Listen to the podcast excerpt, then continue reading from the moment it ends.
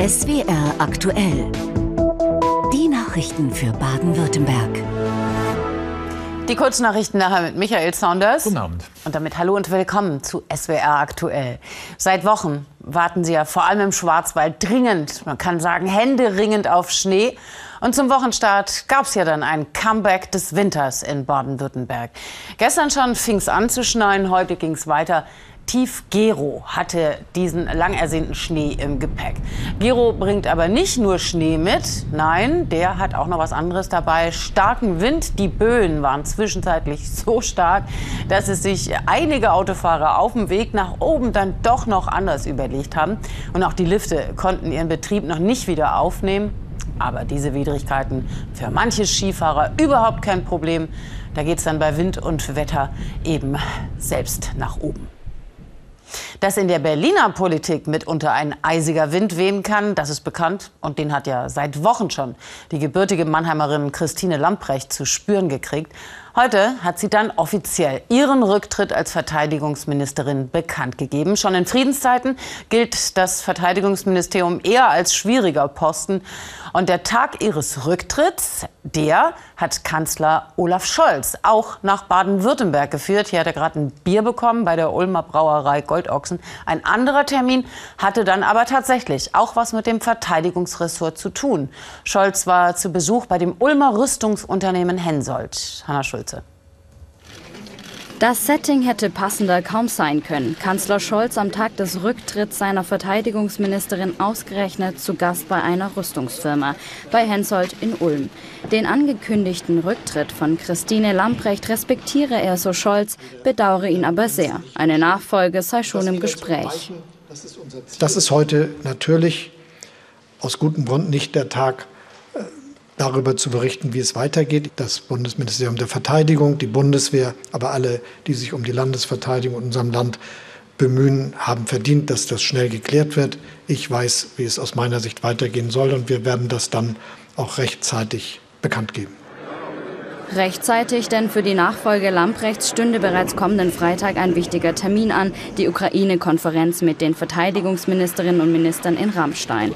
Die Firma Hensoldt, bei der der Kanzler heute zu Besuch war, hatte erst vor kurzem ein erstes Luftverteidigungsradar in die Ukraine geliefert. Weitere sollen folgen. Das Rüstungsunternehmen ist strategisch so wichtig für den Bund, dass er seit 2020 sogar 25 Prozent der Anteile hält. Ihre Firma Hensoldt ist bereit, zu liefern, schnell zu liefern und technologisch, und ich hoffe, Sie haben sich da heute ein Bild von machen können, die besten, wirklich die besten elektronischen Systeme zur Verteidigung unserer liberalen Grundordnung und natürlich auch äh, der Länder, die momentan angegriffen werden, zu liefern. Und zwar schnell. Und das nimmt Scholz in Zeiten von 100 Milliarden Euro Sondervermögen für die Bundeswehr dankbar auf. Bei seinem Besuch heute lobte er die Belegschaft des Unternehmens, die in Ulm mit 2300 Beschäftigten ihren größten Produktionsstandort unterhält. Wichtig ist, wenn wir uns an die Zukunft unseres Landes machen, dass wir wissen, dass wir dazu eine starke Bundeswehr und eine leistungsfähige Rüstungsindustrie, Verteidigungsindustrie in unserem Land brauchen. Ich habe heute eine hochmotivierte Belegschaft getroffen, Frauen und Männer, die sich mit großer Intelligenz und großer Einsatzbereitschaft darum kümmern, dass das hochpräzise, sehr wirksame Systeme sind, auf die wir zurückgreifen können. Und das ist ein gutes Gefühl, wenn wir an unsere Landesverteidigung denken. Eine Landesverteidigung, die mit dem russischen Angriffskrieg eine neue Bedeutung bekommen hat und bei der Stand heute noch unklar ist, wer anstatt Lamprecht dafür in Zukunft die Richtung vorgeben soll. Ulm ist aber nicht der einzige, schon gar nicht der bekannteste Standort im Land für Rüstungsindustrie. Am meisten ballt die sich rund um den Bodensee. Jeder dritte Arbeitsplatz der Branche in Baden-Württemberg ist dort angesiedelt. Insgesamt wird die Zahl der Arbeitsplätze in der Rüstungsindustrie auf 20 bis 25.000 geschätzt. Ganz genauere Zahlen gibt es nicht. Hergestellt wird alles Mögliche, sowas, was Sie hier im Bild sehen, auch Raketen, Munition, Drohnenabwehrsysteme und, und, und. Und alle Firmen hoffen jetzt natürlich, von dem 100 Milliarden Paket der Bundesregierung zur Aufrüstung was abzubekommen. Natürlich spielt das alles vor dem traurigen Hintergrund des Kriegs in der Ukraine. Theresia Blömer. Über sie wird gerade viel geredet. Über den Kampfpanzer Leopard 2, oder über den Schützenpanzer Puma. Ihre Antriebe kommen vom Bodensee. Unter dem Markennamen MTU baut Rolls-Royce ihre starken Motoren. In Friedrichshafen hat man sich nach dem Beginn des Ukraine-Krieges auf eine verstärkte Nachfrage eingestellt. Rolls-Royce Power Systems ist mit MTU-Produkten in allen wesentlichen Systemen der Bundeswehr vertreten, nicht nur im Heer, sondern auch bei der deutschen Marine. Und wir sind natürlich in sehr engem Austausch mit den Behörden, welche Beschaffungen anstehen werden. Ein Drittel der Jobs der baden-württembergischen Rüstungsbranche sind am Bodensee angesiedelt, so die Friedensinitiative Informationsstelle Militarisierung. Neben MTU einer der großen Airbus in Friedrichshafen. Hier arbeiten mehr als 2000 Menschen, unter anderem an der Produktion von Drohnen. In Überlingen bei Deal Defense werden Lenkraketen gefertigt. Ob es nach der Ankündigung des 100 Milliarden Euro Sondervermögens mehr Bestellungen der Bundeswehr gegeben hat, will die Firma aus Vertraulichkeitsgründen nicht preisgeben. Rolls-Royce hatte letztes Jahr angekündigt, dass bis zu 450 neue Mitarbeiter beschäftigt werden könnten. Bisher allerdings seien noch keine neuen Panzerantriebe bestellt worden. Was allerdings neu ist seit dem Krieg in der Ukraine, das Image der Rüstungsfirmen hat sich verändert. Wir merken natürlich, dass jetzt die Wehrtechnik einen höheren Stellenwert bekommen hat und äh, unsere Mitarbeiter sind auch sehr froh darüber. Bisher waren die Rüstungsfirmen am Bodensee oft der Kritik der Friedensbewegung ausgesetzt und die will jetzt gerade nicht leiser werden. Ich glaube, dieser einen Bewegung, die das akzeptieren, und, und ja, die wirtschaftlich nur sehen, äh, wächst eine Gegenbewegung. Also ich bin da optimistisch, dass sich da einiges tun wird. Militärgeräte mit Bauteilen vom Bodensee. Die Rüstungsindustrie ist eine Branche mit Tradition, in der sich seit dem Krieg in der Ukraine viel tut. Aus Berlin ist unser Hauptstadtkorrespondent äh, Sebastian Deleger zugeschaltet. Schönen guten Abend nach Berlin. Inwiefern spielt denn so ein Wechsel an der Spitze des Verteidigungsministeriums für Rüstungsfirmen hier im Land überhaupt eine Rolle? Naja, es kommt ja bei der Beschaffung immer auf das Wie an. Das kann man jetzt äh, auf die Unternehmen, speziell in Baden-Württemberg, sicherlich nicht so ohne weiteres ähm, jetzt erkennen. Aber bei dem Wie, also bei der Beschaffung, da sind uns ja Nachrichten aus dem vergangenen Jahr noch im Gedächtnis, die schon haften bleiben. Zum Beispiel der Munitionsmangel der Bundeswehr, wo dann Vertreter der Rüstungsindustrie im Kanzleramt waren, um äh, zu gucken, wie man diesen Munitionsmangel beheben kann. Oder die Bestellung des F-35-Jets, der ja den Tornado ablösen soll, wo es ja auch Probleme gab. Da muss man sagen, das hängt nicht alles unmittelbar mit Frau Lambrecht zusammen. Probleme Probleme bei der Beschaffung, die hängen ja an der Bundeswehr wie Kaugummi, aber es sind sicherlich Nachrichten, die in der Amtszeit von Frau Lamprecht bekannt geworden sind. Ja, aber Sie haben es schon gesagt, also es haben sich schon andere Minister und Ministerinnen äh, mit dem Thema Aufrüstung, Ausrüstung abgemüht. Was macht es so schwierig? Ja, das, äh, da ist man natürlich einerseits an Vergaberecht und an Haushaltsrecht gebunden bei dieser hochkomplexen Beschaffung von, von Militäraufträgen oder, oder von Militärgerät.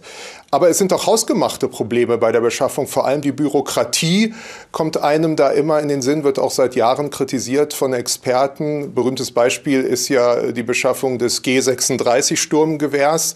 Da hat man ja wegen Problemen bei der Ausschreibung jahrelang prozessiert. Und ähm, andere Probleme sind diese aufwendigen Bestellungen. Ich will es mal überspitzt sagen, am besten ein Fahrzeug, das schnell ist wie ein Porsche, sicher wie ein Panzer und dann auch noch fliegen kann. Äh, Goldrandlösungen heißt das bei Experten. Und da hat ja Frau Lamprecht erkannt und gesagt, naja, da müssen wir eher von der Stange kaufen, dann geht das schneller. Und äh, die Nachfolge, Kanzler Scholz hat es ja heute so klingen lassen, er hat schon einen im Sinn, er sagt aber noch keinen Namen. Welche Namen werden gehandelt? Das sind die Namen, die heute schon den ganzen Tag auf dem Markt sind. Der SPD-Chef Lars Klingbeil, Hubertus Heil als Arbeitsminister, der Kanzleramtschef Schmidt und Eva Högel, die Werbeauftragte. Man wird sehen, was da rauskommt in dieser Woche. Wichtig ist, dass es meinem Empfinden nach mal jemand ist, der sich wirklich auskennt, große Apparate leiten kann und auch militärisch äh, Expertise hat. Danke nach Berlin, Sebastian Deliger. Eine andere Bombe spielt bei unserem nächsten Thema die Hauptrolle. Es war eine große Aufregung, als vor zwei Jahren in der Lidl-Zentrale in Neckarsulm bei Heilbronn eine Paketbombe explodierte. Und für den Rentner Klaus S. aus Ulm entwickelte sich daraus ein Albtraum. Plötzlich geriet er ins Visier der Ermittler. Die Staatsanwaltschaft Heidelberg hielt ihn für den Täter verantwortlich für Anschläge auf den Eppelheimer Aromahersteller Wild und Lidl. Und jetzt das Kuriose. Obwohl er im Prozess freigesprochen wurde, soll er jetzt für die Kosten seines Pflichtverteidigers aufkommen. Aufgedeckt haben das die Macher des SWR-Podcasts Sprechen wir über Mord. Philipp Behrens berichtet. 228 Tage saß Klaus S. in Untersuchungshaft. Und das, obwohl der Rentner von Anfang an seine Unschuld beteuert hatte. Das Gericht glaubte ihm und verurteilte Klaus S. lediglich für den Besitz von Patronen, die er als Andenken an seine Bundeswehrzeit aufbewahrt hatte. Jetzt will die Staatsanwaltschaft, dass der Rentner aus Ulm für die rund 6.700 Euro Anwaltskosten für seinen Pflichtverteidiger aufkommt. Mein Mandant war völlig von den Socken, als er diese Rechnung bekommen hat, hat mich sofort angerufen ich habe dann gesagt, das muss sich letztendlich um einen bedauerlichen Irrtum handeln. Das ist sicherlich aus Versehen passiert. Habe dann angerufen bei der Staatsanwaltschaft und dann war ich ehrlich gesagt etwas von den Socken, äh, weil mir dann mitgeteilt wurde, dass das keinesfalls ein Irrtum sei, sondern so beabsichtigt. Publik gemacht hatte dies SWR-Reporter Holger Schmidt auf dem SWR Podcast Festival vergangene Woche in Mannheim. Dort wurde der Fall von Klaus S. in einer neuen Folge von Sprechen wir über Mord live vor Publikum besprochen. Holger Schmidt hatte auch die Heidelberger Staatsanwaltschaft eingeladen. Die Staatsanwaltschaft Heidelberg sieht sich nicht imstande dazu, heute etwas zu sagen, weil sie Herr Dr. Becker, Erinnerungen eingelegt haben. So heißt das Rechtsmittel gegen eine Kostenentscheidung. Juristen sind ja manchmal seltsam. Das ist bei der Wohnungsdurchsuchung. SWR-Reporter Holger Schmidt hat sich intensiv mit dem Fall beschäftigt. Er hat den Eindruck, dass sich die Staatsanwaltschaft schwer damit tut, anzuerkennen, dass Klaus S. unschuldig ist. Mein persönlicher Eindruck ist, dass die Staatsanwaltschaft durchaus äh, Gründe hatte, Klaus S. ganz am Anfang der Ermittlungen für einen Verdächtigen zu halten, sich dann aber sehr festgelegt hat. Auch das Landeskriminalamt Baden-Württemberg hat sich sehr festgelegt. Und dann gab es irgendwann in diesem Fall kein Zurück mehr. Dann hat man nicht gesehen, wie viele Dinge eigentlich dagegen sprechen und ist den Spuren vom Anfang sehr blind gefolgt, ohne zu sehen, was sich sonst getan hat. Die Folge? Der wahre Täter hier auf einer Aufnahme einer Überwachungskamera ist immer noch nicht gefasst.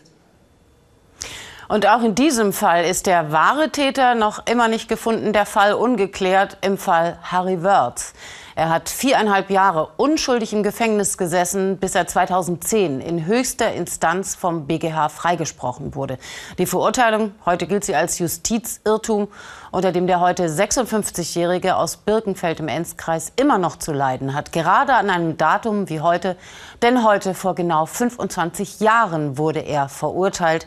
Und es kommen viele schlimme Erinnerungen wieder hoch. Unsere Reporterin Susanne Bühler konnte sich am Wochenende mit Harry Wörth zu einem exklusiven Interview treffen. Ein schwerer Tag für mich. Da ist mein Schicksal eigentlich besiegelt worden.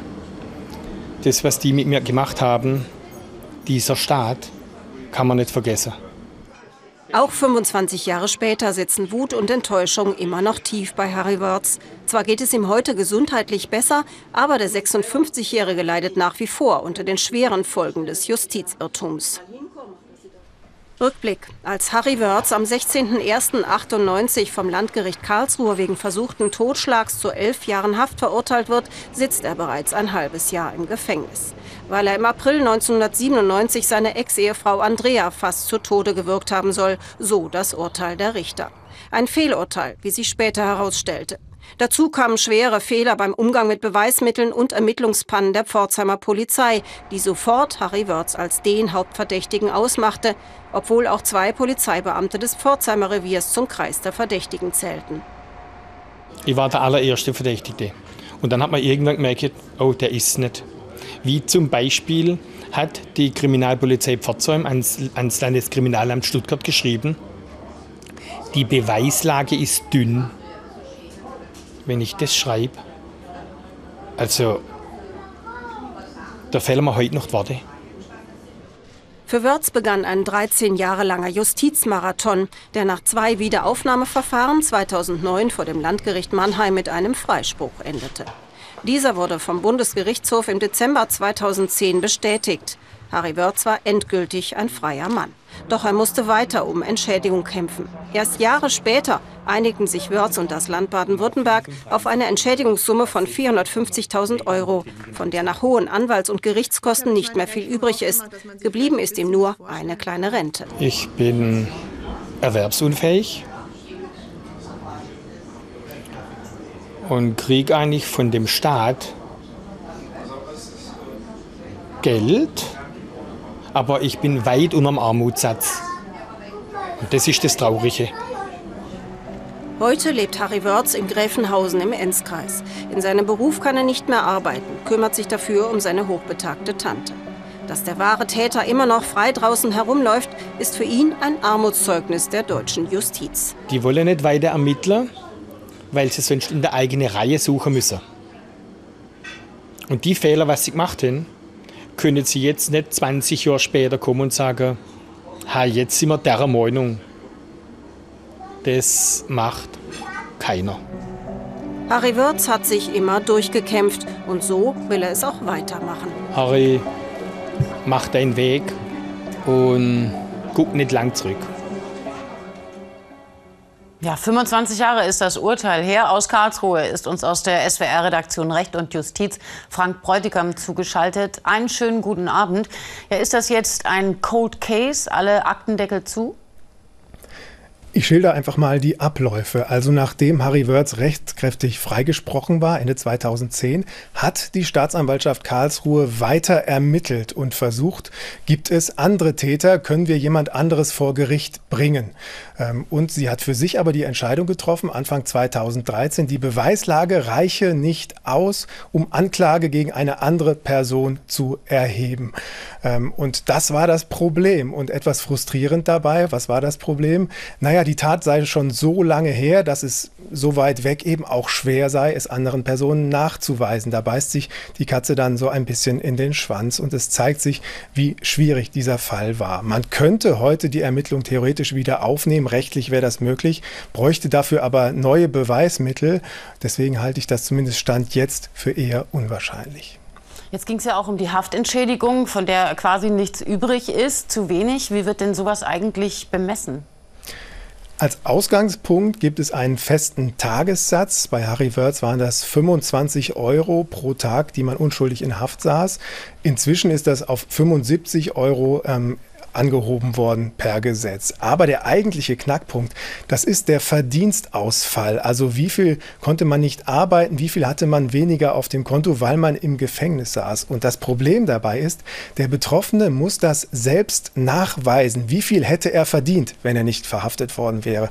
Und ich habe das selbst im Gerichtssaal hier in Karlsruhe erlebt, wie Herr Wörz dann erneut nachweisen musste, was vielleicht 15 Jahre vorher passiert wäre, wenn er nicht in Haft gekommen wäre. Und das war quälend erneut vor Gericht und ich kann gut verstehen, dass er frustriert war, wie dieses Verfahren der Entschädigung da abgelaufen ist.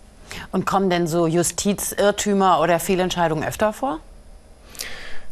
Häufig nicht, sie sind die Ausnahme, aber es ist ja völlig klar, dass jede Ausnahme ein Fall zu viel ist. Dieser Fall, Harry Wörz gerade, der hat schon in der Justiz dieses Bewusstsein verschärft, was für massive Fehler auch passieren können. Also Richter ähm, denken darüber nach, verurteile ich einen zu Unrecht, aber vielleicht lasse ich auch jemanden ähm, einfach so laufen. Das sind die Abwägungen. Es gibt Lehren aus diesem Fall. Einmal ist es, wenn es am Tatort direkt nach der Tat etwas schief geht, dann kann sich das immer weiter fortsetzen, dieser Fehler. Und wenn mal etwas schief gegangen ist, dann muss sich das Land nachher wirklich großzügiger zeigen und bei der Entschädigung nicht so viele Steine in den Weg legen. Vielen Dank für diese Informationen, Frank Bräutigam.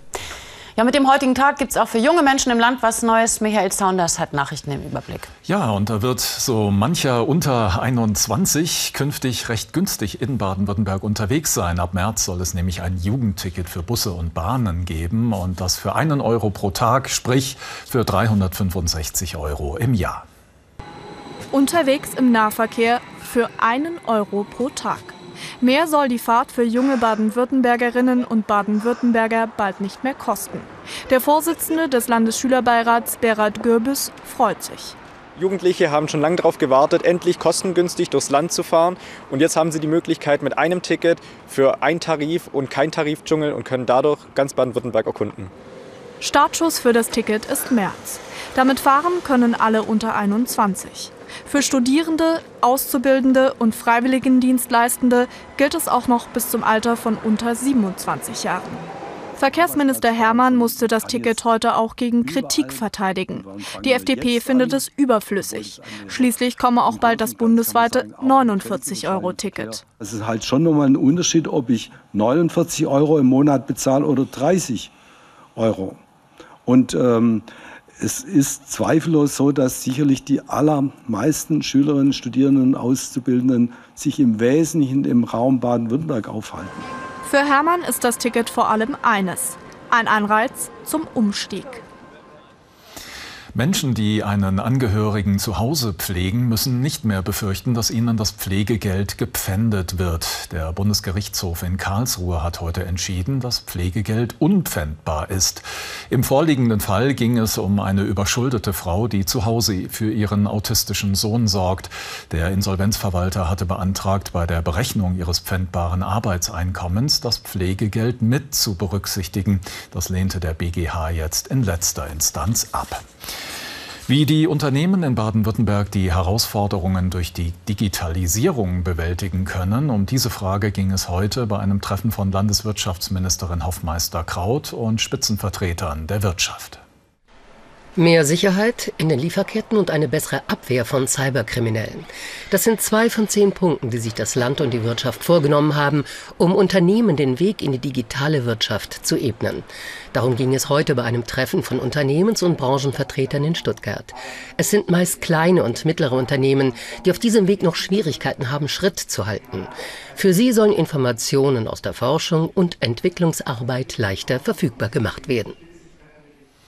Ein wegen Vergewaltigung verurteilter afghanischer Straftäter ist aus der Gemeinde Illerkirchberg verschwunden. Das hat das Regierungspräsidium Tübingen mitgeteilt.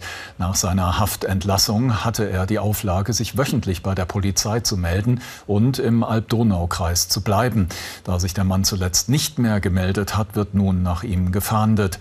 Zusammen mit anderen Männern hatte er 2019 eine 14-Jährige in einem Flüchtlingsheim missbraucht. Weil er seine Ehefrau erschlagen haben soll, muss sich ein 66-Jähriger seit heute vor dem Heidelberger Landgericht verantworten. Die Leiche der 64-Jährigen war im vergangenen Sommer in Sinsheim im Kofferraum eines Autos gefunden worden. Zur Tat äußerte sich der Angeklagte am ersten Prozesstag nicht.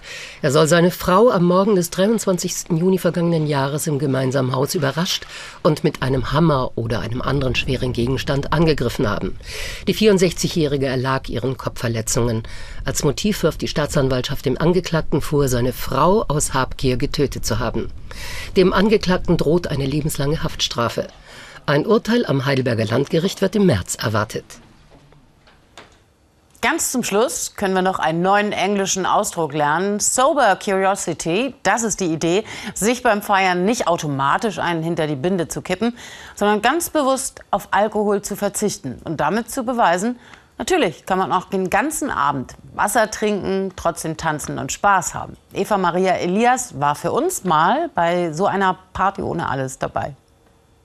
Ausgehen, tanzen, feiern, da gehört Alkohol für die meisten dazu wie die Musik.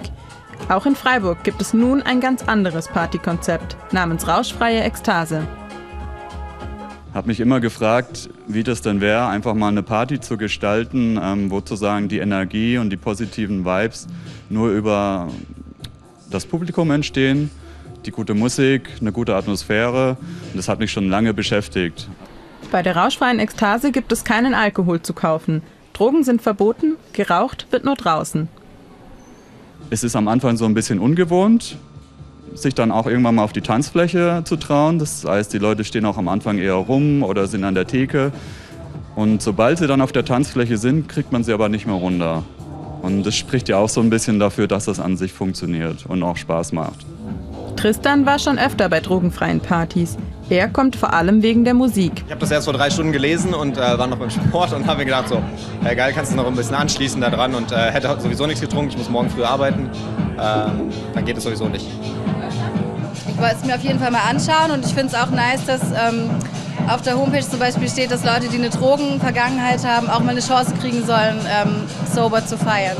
Ich finde es toll, ich als Nichtraucherin, so, mir ist manchmal unangenehm, wenn so viel geraucht wird im Club. So, das finde ich irgendwie ganz cool. Klar, für Raucher blöd, immer vor die Tür gehen zu müssen, aber ich finde es ganz angenehm tatsächlich. Alkohol und andere Substanzen, manche Partynacht nimmt ein abruptes Ende. Tatsächlich ist es so, dass unter unseren Top 10 Diagnosen die Alkoholvergiftung, aber auch die Drogenintoxikation ähm, eine Rolle spielen. Die meisten Notfälle mit einer Alkoholvergiftung werden an Wochenenden oder an Feiertagen eingeliefert. Viele von ihnen landen nach der Untersuchung hier, in der Ausnüchterungszelle. Es ist grundsätzlich zu begrüßen, dass es ähm, rauschfreie Partys gibt. Ähm, Fände ich toll, wenn es das mehr geben würde, ähm, weil natürlich wir immer wieder diese Probleme haben, gerade an den Feiertagen. Solche Partys sind noch eine Seltenheit. Doch im Club herrscht gute Stimmung, auch ohne Alkohol. Meiner Meinung nach kann Musik ähm, Drogen zu 100 Prozent ersetzen, weil der Rausch, der kommt über die Musik. Also Musik ist was extrem kraftvolles. Und die Cocktails, die gehen an diesem Abend natürlich alkoholfrei über die Theke. Ja, alkoholfreier Cocktail schmeckt ja auch nur tanzen ohne Musik. Ich glaube, dann wird es schwierig. schwierig ja. Das war es soweit von uns. Aber um 21.45 Uhr, da gibt es unsere Spätausgabe SWR aktuell und die hat dann Michael Saunders. Sehr gerne. Und Sie wissen ja, Nachrichten rund um die Uhr auch in der SWR aktuell App. Jetzt aber rüber ins Wetterstudio. Ganz neugierig sind wir schon, was uns Carsten Schwanke zu den Wetteraussichten verrät.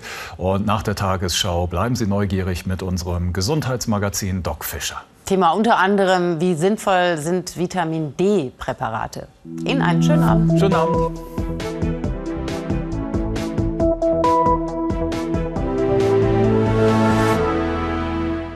Einen schönen guten Abend, herzlich willkommen zu den Wetteraussichten für Baden-Württemberg. Das Wetter bei uns in den kommenden Tagen verläuft eher nass und kalt. Kurzer Blick auf die gesamte Großwetterlage für Europa mit Hilfe des Wetterschaufilms. Viele Tiefdruckgebiete bringen immer wieder feuchte Luftmassen zu uns. Wir sehen es an den ganzen Niederschlagsgebieten. Was wir aber auch sehen, das ist diese pinke Farbe. Und die zeigt an, dass es nicht nur Regen ist, sondern oftmals auch Schnee sein wird, der da herunterkommt. Und das sehen wir auch beim 15-Tage-Trend hier am Beispiel von Konstanz. Es es wird jetzt von Tag zu Tag etwas kälter und Richtung Wochenende werden wir auch tagsüber Höchsttemperaturen von nur rund 0 Grad zu erwarten haben. In den Nächten wird es verbreitet frostig. Also ein kleiner Anhauch von Winterwetter ist wieder in der Luft und so auch in dieser Nacht, zumindest oberhalb von rund 400 Metern. Da fällt das Ganze hier an, als Schnee. Ansonsten ist es doch eher Regen oder Schneeregen. Ganz wichtig, in der zweiten Nachthälfte wird es in der Südhälfte Baden-Württembergs dann schon trocken sein. Der Himmel kann aufreißen und dann kann es hier dort, wo die Straßen nass sind, gefährlich glatt werden, denn die Temperaturen sinken auf dem frostigen Bereich und zwar von der Alp nach Süden Richtung Allgäu und Bodensee liegen die Tiefstwerte bei minus einem bis minus vier Grad. Nach Nordwesten hin bleibt es hingegen eher frostfrei. Morgen Vormittag geht es trocken los. Die nächtlichen Niederschläge werden weitergezogen sein. Ab und zu scheint die Sonne im Verlauf des Tages. Zum Nachmittag hin ziehen aber aus Süden wieder dichtere Wolken zu uns und im Süden Baden-Württembergs kann es leicht schneien oder es kann Schneeregen geben. Im Norden hingegen bleibt es auch am Nachmittag trocken. Die Temperaturen steigen am Nachmittag auf plus 1 bis plus 6 Grad. Der Wind weht meistens schwach aus östlichen Richtungen. Zu den weiteren Aussichten. Und da fällt uns vor allem der Mittwoch auf, denn auch am Mittwoch wird es wieder weiter, vor allem in der Südhälfte, weitere Schneefälle geben oder es wird ein bisschen Schneeregen geben. Am Donnerstag und Freitag hingegen ist es meistens trocken, am Freitag auch recht freundlich und die Temperaturen liegen nachts bei unter 0 Grad, tagsüber bei knapp über 0 Grad.